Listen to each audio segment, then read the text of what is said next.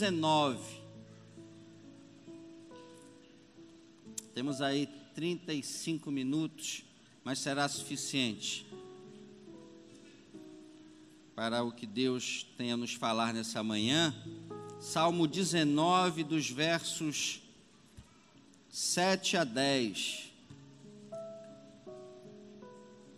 Obrigado, irmão Jeremias, pela sua vida, pela bênção que você é, por estar sempre nos acompanhando aqui. Que Deus te recompense grandemente, você e sua família. Diz assim: a lei do Senhor é perfeita e acalma a alma, restaura a alma. O testemunho do Senhor é fiel e dá sabedoria aos simples. Os preceitos do Senhor são retos e alegram o coração. O mandamento do Senhor é puro e ilumina os olhos. O temor do Senhor é límpido e permanece para sempre. Os juízos do Senhor são verdadeiros e todos igualmente justos. São mais desejáveis do que o ouro, mais do que o muito ouro depurado, e são mais doces do que o mel e o destilar dos favos. Que texto bonito. Que texto belo que fala a respeito do quão gracioso, quão abençoador deve ser para nós recebermos aquilo que vem de Deus.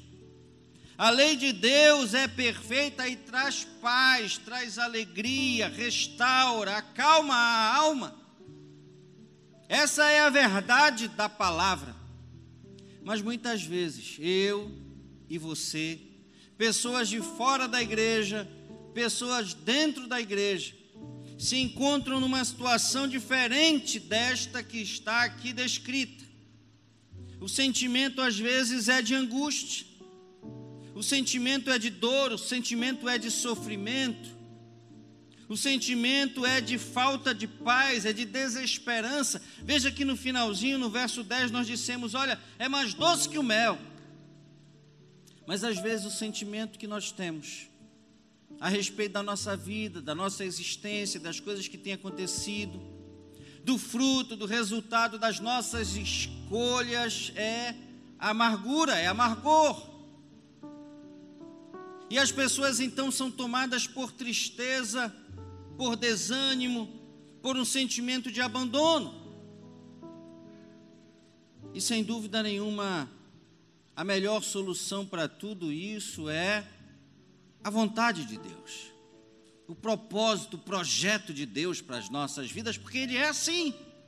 Ele restaura e Ele acalma a alma. Então, se eu pudesse dar um tema para essa ministração de hoje, eu daria, ou eu denominaria de a terapia de Deus. E nós vamos perceber nessa manhã como é que Deus foi tratando com vários homens na história bíblica que estavam enfrentando o oposto exatamente do que a lei do Senhor nos proporciona. E talvez essa seja um pouco ou a totalidade da minha história ou da sua história, de momentos que nós enfrentamos nesse ano de 2019, talvez momentos que nós estejamos enfrentando hoje, nesse domingo 15 de dezembro de 2019, há 15 dias, não é 16 dias, para o ano novo. E nós estamos com esse sentimento.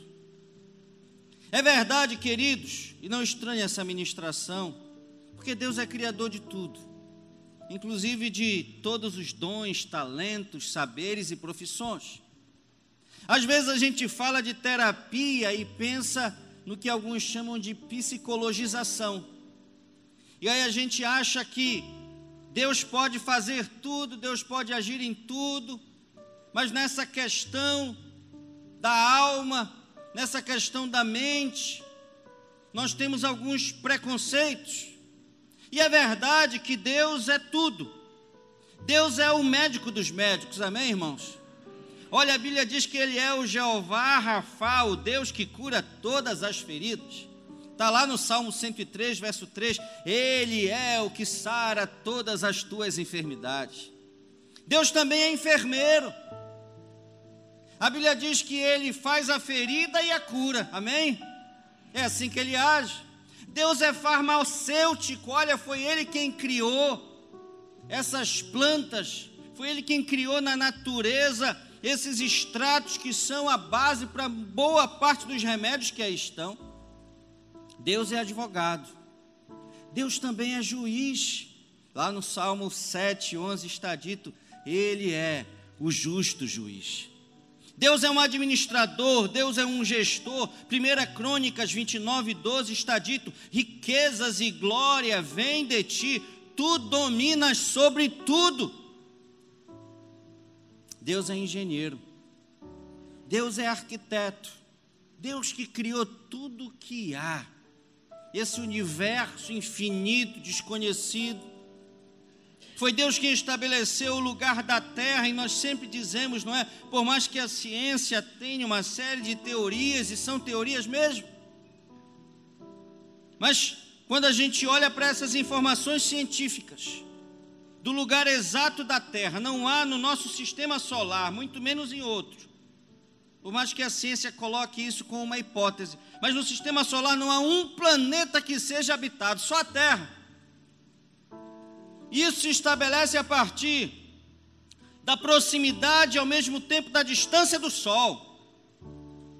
E a Terra está no exato momento, no exato espaço, no exato lugar que precisaria estar. Um pouco mais distante, não haveria vida, seria muito frio, como outros países, como outros planetas, desculpem, que estão mais distantes do que a Terra.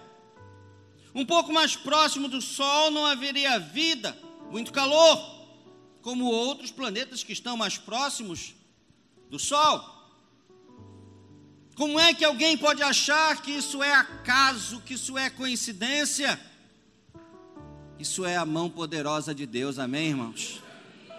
Desse arquiteto, desse engenheiro do universo. Olha, Deus conhece tudo de artes visuais, de designer.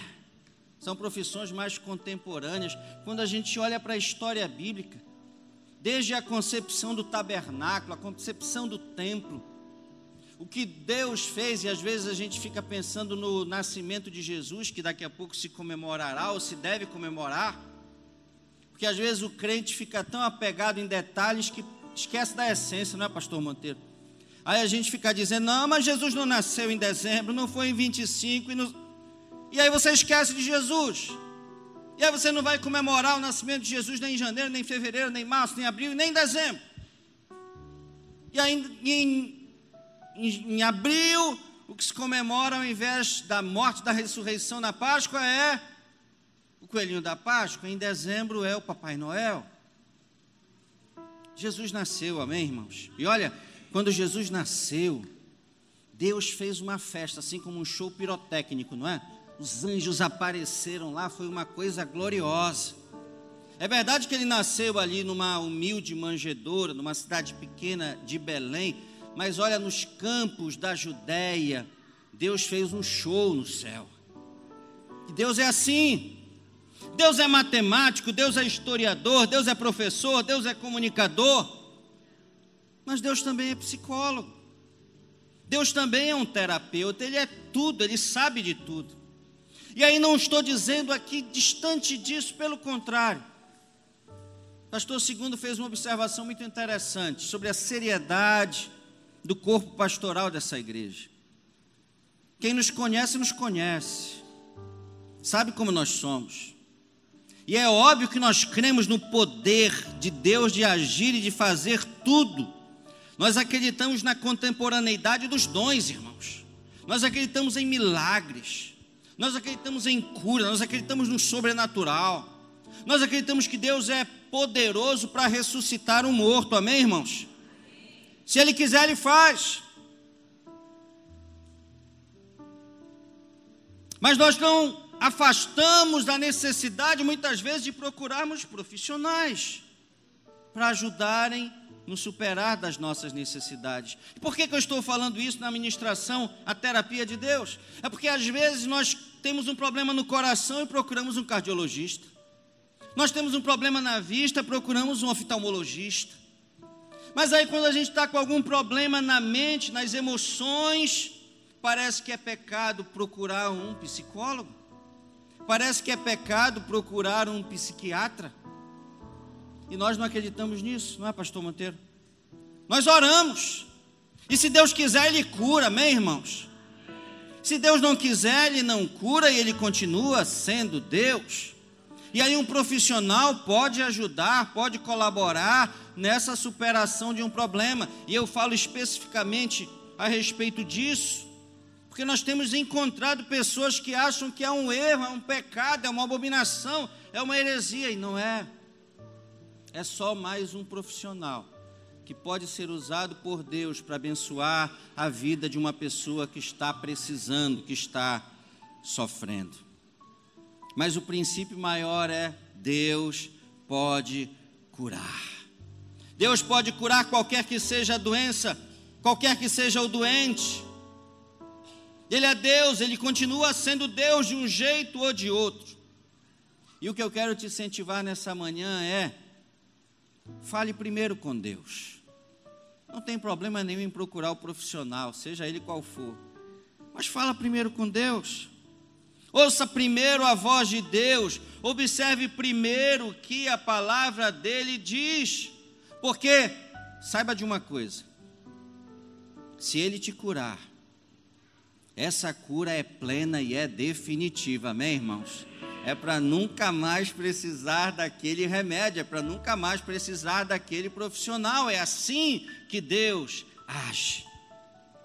E nessa terapia de Deus, hoje nós vamos observar a maneira como Deus agiu com as emoções de vários homens da Bíblia e tirar lições para as nossas vidas. Um princípio, aprenda isso, porque tem muita gente que continua vivendo a vida do outro. Eu já tive a oportunidade de ministrar sobre isso, eu acredito que um dia, logo, terei que ministrar novamente a história de Abraão e de Ló. Porque Deus chama Abraão para uma missão. Deus tem uma chamada para Abraão. E Ló vai na sombra de Abraão. A chamada era para Abraão, e por isso que deu tanto problema. Por isso é que deu tanta divergência, por isso é que demorou para as coisas se encaixarem na vida de Abraão. Porque ele trouxe uma mochila que Deus não mandou levar. E veja, Abraão não era mais importante que Ló, não. Ló tinha uma chamada para ele, irmãos. Claro que tinha. Deus amava Ló tanto quanto amava Abraão. Mas a chamada de Abraão era para Abraão e a chamada de Ló era para Ló. E por que eu falo isso? Porque tem muita gente que quer viver a vida do outro, que quer que Deus haja consigo como Deus agiu com a vida do outro, e não é assim que funciona. Deus age de diversas formas. E na terapia de Deus ele age diferente com os mesmos problemas das pessoas. O problema é o mesmo, mas a solução de Deus é diferente. Às vezes ele age diferente em diversos momentos da mesma pessoa. Então você está enfrentando aquele problema de novo mas a maneira como Deus vai agir pode ser diferente. E é isso que nós vamos aprender nessa manhã. As diversas maneiras como Deus age para solucionar os nossos problemas emocionais, os nossos problemas da mente, os nossos problemas do coração, as nossas angústias. E a primeira coisa que nós vamos aprender é que na terapia de Deus, às vezes Deus resolve tudo, mas tem um processo longo de lutas. Isso aconteceu com o povo de Deus, com Israel, com os hebreus. Êxodo capítulo 6, versos 5 e 6. Olha que coisa interessante, o povo de Deus.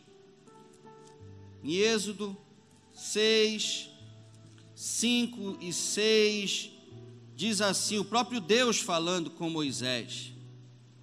Eu ouvi o clamor dos filhos de Israel, os quais os egípcios escravizam, e me lembrei da minha aliança. Portanto, dize ao meu povo, dize aos filhos de Israel: Eu sou o Senhor. Eu vos tirarei de debaixo das cargas do Egito, e vos livrarei da servidão, e vos resgatarei com braço estendido e com grande manifestações, assim diz o Senhor. Queridos, o povo de Israel estava ali naquela situação há 400 anos. Tem historiadores que falam em 390 anos alguns falam em 430 anos. Escravizados, humilhados, envergonhados, perseguidos. O povo de Deus estava aflito. Mas, mesmo naquela condição completamente desfavorável, sem ter saídas, sem ter alternativas, o povo de Deus fez a única coisa que podia fazer clamar, orar, orar a Deus, falar com Deus. E na terapia de Deus, o falar com Ele é muito importante.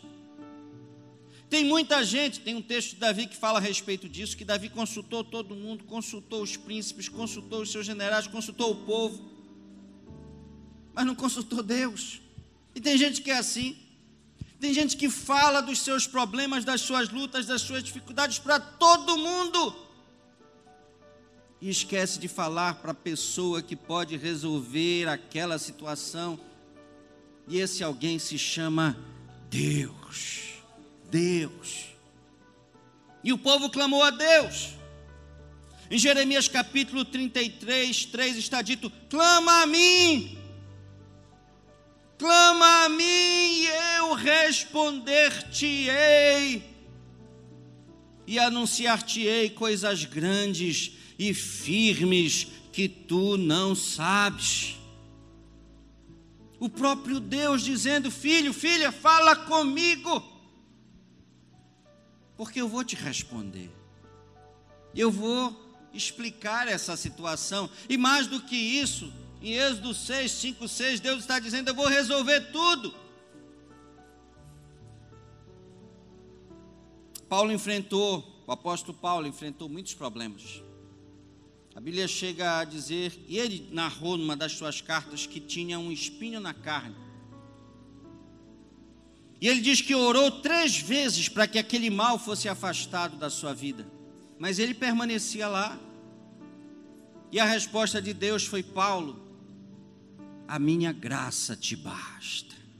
Paulo tem paciência, tu vais vencer, isso está servindo para o teu aprendizado. Mas aprenda uma coisa, povo de Deus. Pode parecer que está demorando, viu? Mas Deus não esqueceu de você. Deus tem ouvido a tua oração, a tua vitória, a tua libertação está chegando. Toma posse disso e aplaude ao nome do Senhor. Aleluia.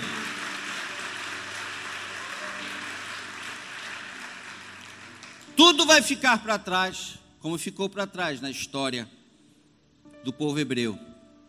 Eles saíram, tudo como Deus falou aconteceu. Foram libertos e receberam a bênção da terra prometida, a terra que emanava leite e mel. Falar com Deus é muito importante na terapia de Deus. Em Isaías capítulo 1, verso 18 está dito: Vinde, pois, e arrazoemos. É Deus chamando o povo para conversar. É interessante, irmãos. Esse interesse deveria ser nosso. E nós temos esse instrumento que se chama oração. Deus quer conversar conosco, Deus quer nos ouvir. Talvez o divã de Deus não seja aquele do psicólogo, do psiquiatra. Às vezes o divã de Deus é a cama onde nós nos ajoelhamos, é uma cadeira. Às vezes é sentado mesmo, às vezes é em pé, às vezes é no ônibus, às vezes é no carro, no engarrafamento. Mas Deus quer ouvir a nossa voz. E Ele está nos chamando para conversar com Ele. A segunda lição é que na terapia de Deus, às vezes, o confronto é pesado. É verdade.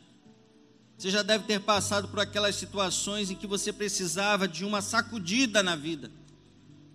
Não é bom ouvir o que a gente ouve num confronto. E olha, deixa eu te falar uma coisa, irmão, irmã. Não é fácil falar também. Tem gente que acha que o pastor às vezes tem um prazer, não é? De, de falar, de confrontar. Disse o pastor Flávio há pouco e gerou tanta, tanto aplauso aqui. Conhecereis a verdade e a verdade vos libertará. A mentira só aprisiona. A mentira às vezes cria uma falsa zona de conforto em nossa volta. Mas o que nos liberta de verdade é a verdade. E às vezes é preciso falar a verdade. Na verdade, sempre é preciso falar a verdade. A gente só tem que saber o momento e a forma. Às vezes pecamos, falhamos nisso. Na forma como falamos na maneira como falamos, mas a verdade precisa ser dita.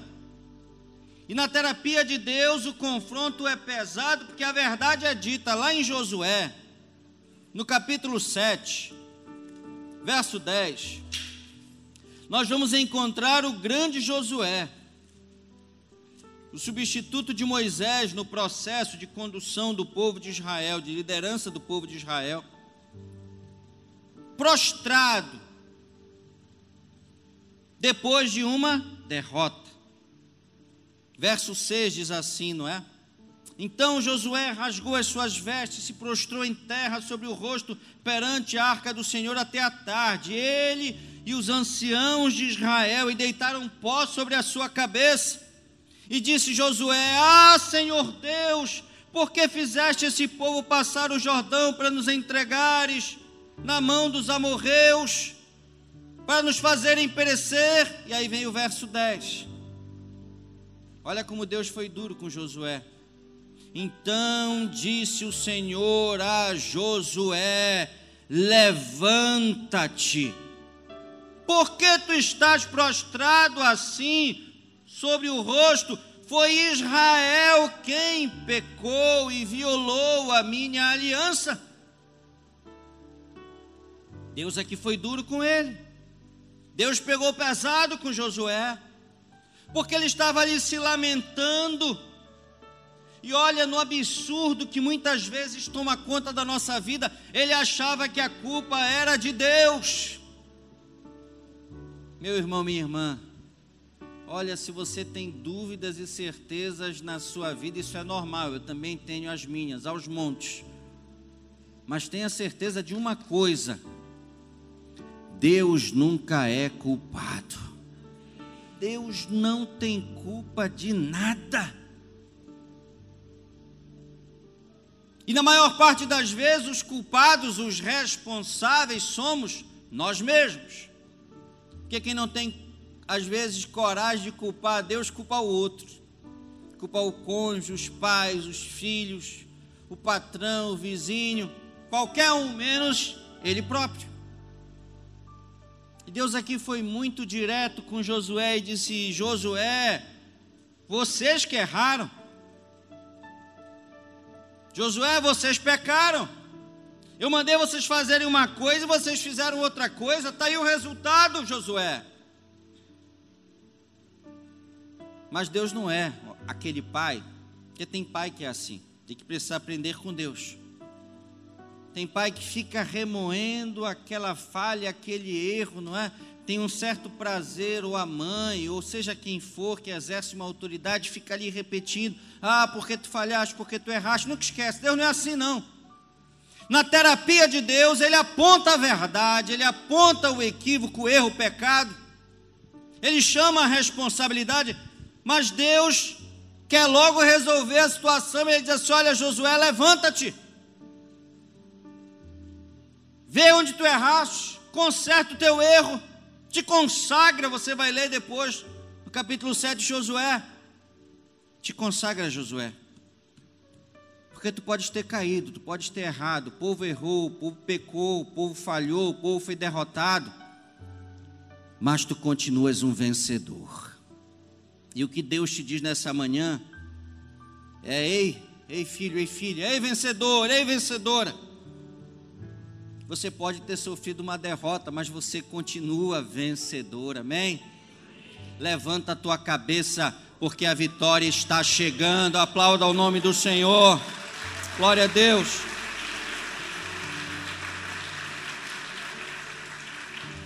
A terceira história na terapia de Deus é que a salvação vem quando ninguém mais acredita. E o personagem agora é Juízes. Sansão, a história de Sansão todos conhecem. Um homem poderoso, um homem forte, usado por Deus com seus cabelos compridos. Deixou-se seduzir por Dalila. Contou a ela o seu segredo. Seus cabelos foram cortados. Ele foi cego ou cegado, foi aprisionado, foi colocado para ficar andando em círculos, empurrando uma roda. Uma situação terrível.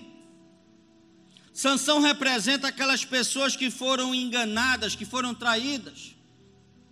Sansão representa aquelas pessoas que não sonham mais, que não têm mais visão. E ele não tinha mesmo, nem, nem a visão física.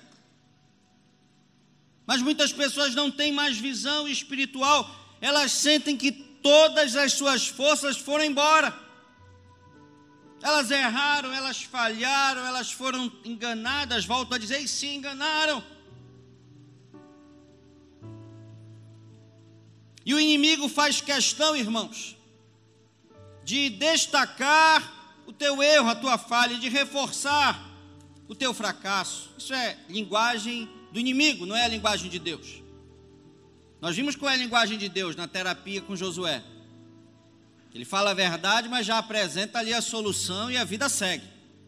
Mas o inimigo não. Conta-se de Lutero, não é? Tem que correr um pouquinho, pouquinho não muito, para terminar no tempo. Mas conta-se de Lutero que Lutero uma vez foi visitado por Lúcifer, por Satanás. O reformador mesmo, Lutero, ele narrou isso na sua biografia. E diz que Satanás a, des, descortinou, desenrolou um, um pergaminho com todos os pecados de Lutero. E era longo, irmão. Como a, pode ser meu, pode ser a sua, o seu, o seu pergaminho, né? Se ele fosse desenrolado. E ele tentava ali humilhar o reformador, humilhar Lutero. Dizendo: Olha, Lutero, como é que tu queres conduzir esse processo de mudança, de reforma na igreja? Olha o rol dos teus pecados, desde o dia do teu nascimento. E Lutero não pôde negar nenhum deles, porque ele havia feito, ele havia cometido, ele havia pecado. Mas ao invés de ser envergonhado por Satanás, a história conta que ele olhou para aquele ser demoníaco e disse: Nada disso é mentira. Tudo isso é verdade, mas há uma verdade superior. O sangue de Jesus Cristo nos purifica de todo o pecado. Aleluia. E assim foi com Sansão, irmãos. Satanás pensava que ele já estava derrotado. Mas veja o que diz, olha como a Bíblia é de uma sutileza incomparável. Juízes 16, 22. Olha aqui. Irmãos, isso aqui parece que não é nada, mas talvez seja uma revolução na sua vida. Olha o que está escrito aqui. Ele era, a força dele estava nos cabelos. A partir de, da traição de Dalila, os seus cabelos foram cortados. Ele foi pelado, ficou careca. Parecia que tudo tinha acabado. Ele estava cego. Mas olha o que diz e o cabelo de sua cabeça, logo após ser rapado, começou a crescer de novo. Começou a crescer de novo. Talvez você olhe para você e diga: não tem mais jeito para mim, Eu perdi a minha força, eu perdi a minha identidade. Eu errei, eu falhei, eu me deixei enganar. Eu estou aqui sem visão, eu estou cego. Eu estou sem os cabelos que representavam a minha força em Deus. Mas o que Deus está dizendo é: guerreiro, o inimigo pensa que derrotou você para sempre, mas o teu cabelo está crescendo, a tua força está voltando, você vai voltar mais forte ainda. Receba isso e aplauda o nome do Senhor. A tua história é de vitória, é de sucesso. Creia nisso. Por fim, a terapia de Deus. Na terapia de Deus, a linguagem é de ânimo, de esperança e de perseverança. Elias, em 1 Reis, no capítulo 19, o grande profeta Elias. Olha, Elias tinha um pacto com Deus tão poderoso. Isso aí é assunto de ABD, caía na, na, na escola bíblica de férias também. Você tinha que saber, não é? aquelas pessoas que não enfrentaram a morte. E uma delas foi exatamente Elias, não é? Elias não tem o túmulo de Elias. Porque Elias foi arrebatado para os céus, irmãos. Tamanho era o mistério dele com Deus. Mas Elias também era um homem de sofrimento, de dores, de angústias. Houve um momento da sua vida, está aqui em 1 Reis capítulo 19, que ele queria morrer. Está aqui escrito.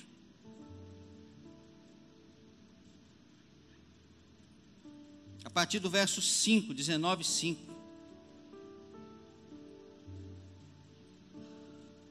No 4 diz: Ele mesmo, porém, se foi ao deserto, caminho de um dia, e veio e se assentou debaixo de um zimbro, e pediu para si mesmo a morte, e disse: Basta, toma agora, ó Senhor, a minha alma, pois não sou melhor do que meus pais.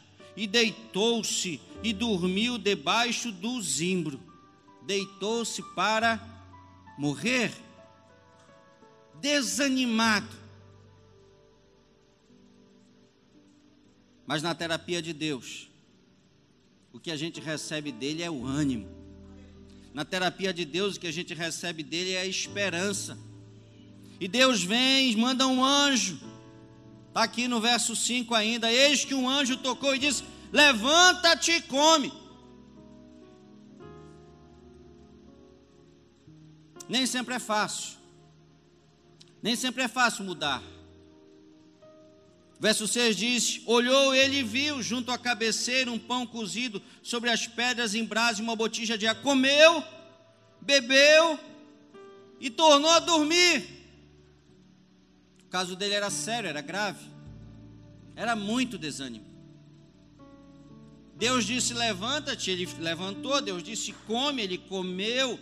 Mas ele voltou à mesma condição de antes. É aí que vem a terapia de Deus da perseverança. Deus nunca desiste de nós. Deus nunca desiste de você.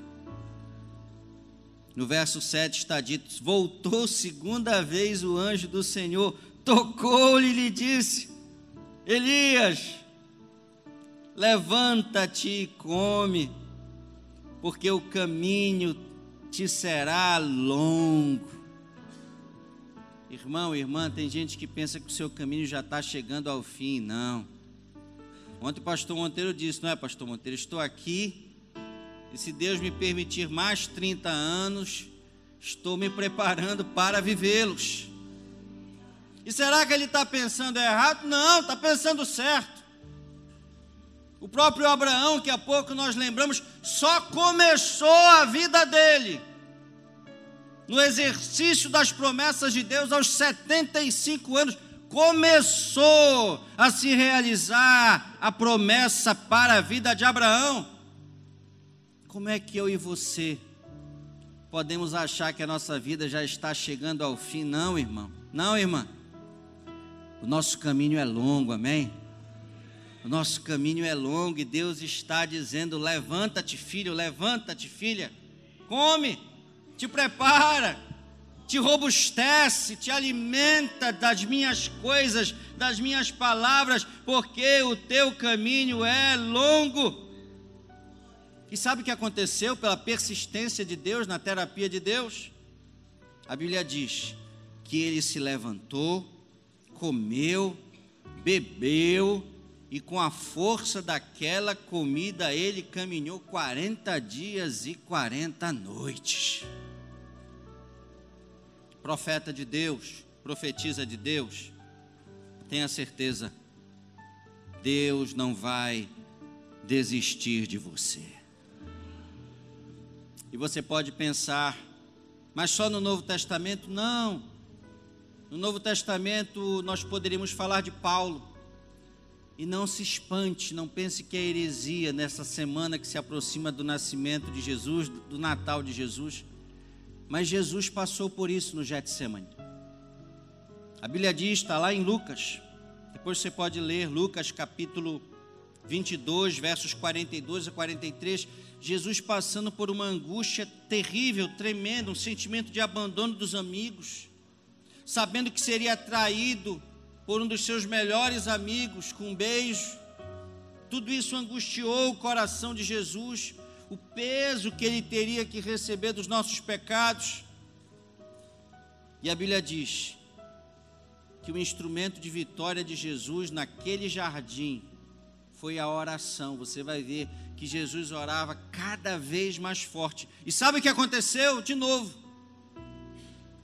Deus mandou um anjo para cuidar de Jesus.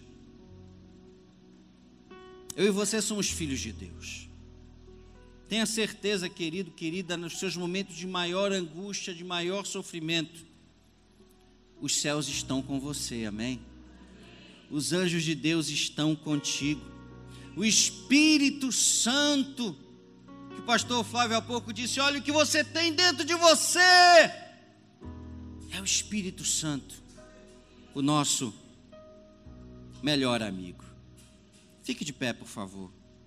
Tenha certeza, amado, amada, que na terapia de Deus nós somos todos curados. E eu queria que você recebesse a palavra profética de Isaías, capítulo 1, versos 18 e 19. Feche seus olhos. É quando Deus diz: Vinde, pois, e conversemos. Vamos conversar. Vinde, pois, e arrazoemos, diz o Senhor. Ainda que os vossos pecados sejam como a escarlata, eles se tornarão brancos como a neve. Ainda que sejam vermelhos como o carmesim, eles se tornarão como a lã. Se quiserdes e me ouvirdes, comereis o melhor desta terra. Em nome de Jesus.